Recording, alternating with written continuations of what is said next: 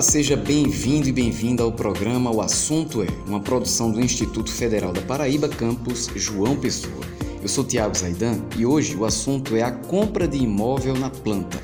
Para conversar conosco sobre este tema, eu recebo aqui o professor Felipe Leite, que é professor da área de legislação do campus João Pessoa do IFPB. Felipe. Olá, Tiago, tudo bem? Daniel Braga, que é advogado. Olá, Tiago. E Laete Victor, que é consultor financeiro e corretor de imóveis. Como vai, Tiago? Bom, para muita gente, o sonho da casa própria passa pela compra de um imóvel na planta. Mas em tempos de crise é bom ter cuidado.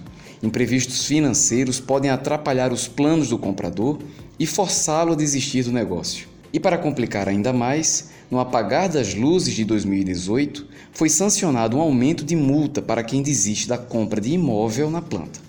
E é sobre isso que nós vamos começar a nossa conversa de hoje. Efetivamente, o que foi que mudou com essa nova regra? Bem, Tiago, efetivamente, é, na prática, digamos assim, o que mudou é que hoje a construtora ela pode cobrar uma multa maior daquele comprador que desiste da compra do imóvel na planta.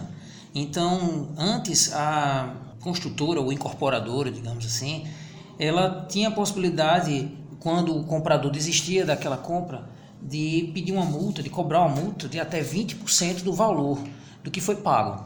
Então, se você já tinha pago 200 mil, você perderia aí até 20% contratual, poderia ser estipulado. Então, com essa nova lei, é, por um lobby, digamos assim, das construtoras, esse valor ele pode ser de até 50% do valor que você pagou. Então gera uma preocupação muito maior né, naquele sonho de ter sua casa própria, porque o, o comprador, além de se preocupar em é, escolher o imóvel, em ter as opções, imaginar como vai ser, em pagar um futuro financiamento, ele pode se, se submeter a uma situação de desemprego, a uma situação de doença e não poder honrar com o seu compromisso. E aí vir a perder né, até 50% do valor que você já investiu naquele, naquele empreendimento. Ou seja, o planejamento da compra hoje tem alguns ingredientes a mais, né? Então a gente que quando vai comprar imóvel se preocupa bastante com ah, qual o valor que eu tenho de entrada, qual é a parcela que cabe no meu orçamento. Você também realmente precisa ter um planejamento adequado.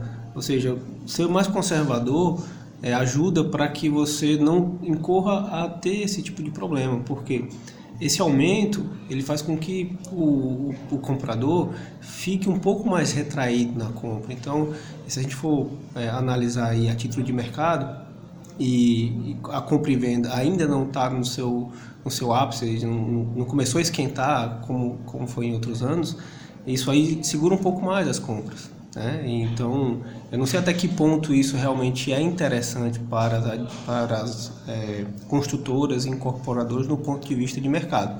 É porque se torna mais arriscado, né? Porque como é que eu vou prever qual vai ser a minha condição financeira daqui a dois, três anos? Importante lembrar, Tiago, que a mesma lei, que é a famosa lei do foi apelidada como lei do distrato, ela também traz sanções para a, a empresa, a construtora ou incorporadora que atrasa na obra. Então, o que antes se, se conseguiria através de uma ação judicial específica para que uma obra que atrasa o comprador ser ressarcido dos danos materiais que esse atraso lhe causou. Hoje, com essa nova lei, também já foi regulamentado, que é o, percentual de 1% de, de multa por atraso a cada mês. Então, isso também já foi regulamentado. Também Outras leis estaduais, como o caso da Paraíba em específico, tem uma, uma multa por atraso. Você atrasou, já recebe a multa, fora 1% ao mês.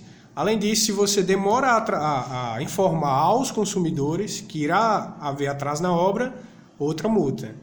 Então, assim, claro que houve o lobby das empreiteiras, mas as pequenas sofriam muito com obras iniciadas e que na metade algumas pessoas desistiam. Então, para os pequenos, realmente, essa lei faz equipara um pouco a questão orçamentária do, da construção. Para os grandes é que fica a grande dúvida, né? Por que... outro lado aí, é, Daniel, eu acredito que é, isso tem que ficar muito claro no momento da transação imobiliária. Ou seja, o, o comprador precisa estar tá, precisa verificar no contrato realmente qual é a taxa que está sendo cobrada de multa da construtora para aquele imóvel. Então, opa, peraí, eu tenho que me atentar a esse ponto também. É, mas assim, imagine que na prática, no mercado, não funciona sempre do, da forma ideal. Então você vai comprar o um imóvel, aí o contrato diz assim: não, você compra agora, mas você vai receber em 2022. Mas no contrato ele não coloca 2022, ele coloca que vai entregar em 2024. Ele não está no contrato, mas a gente sempre entrega antes.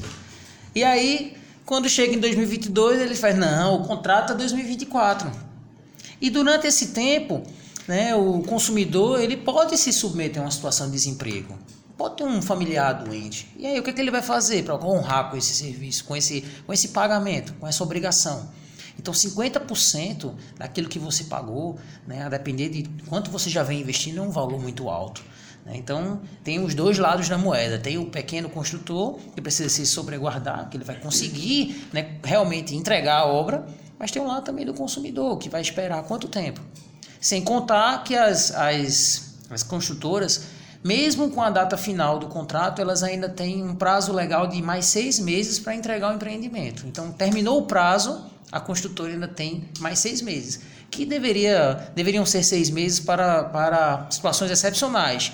E terminou que se tornou em prática, né? terminou uma prática como no mercado. Então a construtora já conta com aqueles seis meses legais de atraso na entrega do empreendimento. Ou seja, aquelas pessoas que estão querendo sair do aluguel né, e que estão usando isso aí como planejamento para que no futuro elas venham a substituir o aluguel por, pela sua parcela de compra do imóvel, precisam se atentar a esses pontos. Né?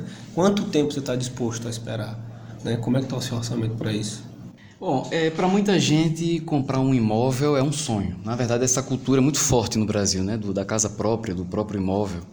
E muita gente compra na planta. Há também aqueles que compram na planta para investir. Mas é um, um tipo de, de, compra muito arriscada, né? porque você compra algo que ainda não existe, que vai demorar a ser entregue.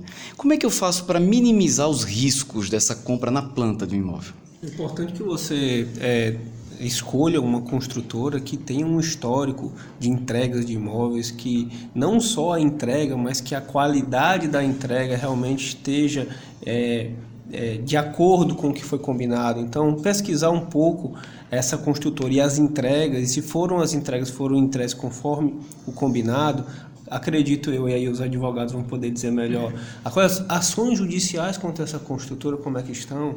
É. é importante você fazer uma consulta hoje com o sistema processo judicial eletrônico. Você consegue colocar o nome da, daquela construtora na internet, no site da, do Tribunal de Justiça e aí você consegue fazer uma consulta se existem ações de outros consumidores reclamando a entrega do imóvel, se existem ações de consumidores dizendo que o, o, o prédio, do, nos, nos cinco anos depois da construção, ele ofereceu problemas e a, e a construtora não os resolveu. Então, eh, você pode fazer algumas consultas em sites de, de, de, Tribunal de Justiça, você pode fazer consulta nos cartórios, por exemplo. Então, você pode pegar certidões negativas de débitos trabalhistas porque a própria obra que está sendo feita ela pode ser usada em garantia para pagar os débitos trabalhistas daquele trabalhador que está construindo a obra. Então, se o construtor não honra com seus débitos trabalhistas, o seu empreendimento, o seu sonho da casa própria pode vir por água abaixo por um débito trabalhista e a obra ser embargada e ser penhorada e você ficar a ver navios. Né? Até que você entre com a ação de reparação dos danos e até que você venha a receber o seu sonho de casa própria, né, o sonho de sair do aluguel, vai sendo postergado. Uma situação como essa, eu já vi casos, né? não é usual, mas casos em que a construtora acaba falindo, quebrando, e o prédio fica lá inacabado, e o, o comprador, que já havia pago algumas parcelas, fica no prejuízo. Nessas circunstâncias, o que, é que ele pode fazer, o comprador? Normalmente, isso, quando isso acontece, é, é, os advogados vão falar do ponto de vista jurídico, mas eu vou dizer o que eu já vi acontecer na prática, os próprios é, moradores se juntam e terminam a obra. Então isso é o que é o mais comum acontecer e aí acredito que é dar um, algum tipo de cobrança junto à, à construtora. Isso, não, a grande verdade é depende se houve processo de falência ou não, ou se se trata de uma execução. Então, mas sim, através de um processo judicial é que vai ser decidido o rumo da construção que está em pé, mas está inacabada. Então, tem a possibilidade dos, dos compradores assumirem a obra, como também tem, tem que ver se a obra foi destinada a pagamento de outros débitos ou não, o quanto já foi financiado da obra, se tinha algum fundo que garantia o término, algum seguro. Todas as questões vão ser apuradas mediante processo judicial, realmente. Ou seja, verificar a saúde financeira daquela empresa que está construindo, daquela construtora, é muito importante, né? Verificar se ela tem débitos tributários também, porque ela pode pagar em dia seus trabalhadores, construir o prédio bem, mas só negar né, os, os tributos. E de repente vir uma ação de, de execução de débitos tributários e mandar embargar as obras e tomar os bens. E você que é comprador, né, que é consumidor, que está ali pleiteando o seu imóvel, né, ficar sem nada. É, procurar saber essa empresa, se ela tem uma governança corporativa, se há uma transparência no, no, no, nos dados financeiros dela, se eles estão disponíveis. Acho que é importantíssimo para você saber efetivamente se essa empresa ela tem longevidade. E óbvio, se ela tiver longevidade, a chance de você ter algum problema é muito menor. Bom, estes foram Laete Victor, que é consultor financeiro e corretor de imóveis, Daniel Braga, que é advogado, e Felipe Leite, que é professor de legislação do campus João Pessoa do IFPB. Esse foi o nosso programa de hoje. Para falar com a gente, você pode entrar no nosso site ifpb.edu.br ou então a gente se vê aqui no campus João Pessoa do IFPB, na Avenida 1 de Maio, no bairro do Jaguaribe. O programa O Assunto É é uma realização da coordenação de audiovisual do campus João Pessoa do IFPB. O roteiro e apresentação é de Tiago Zaidan.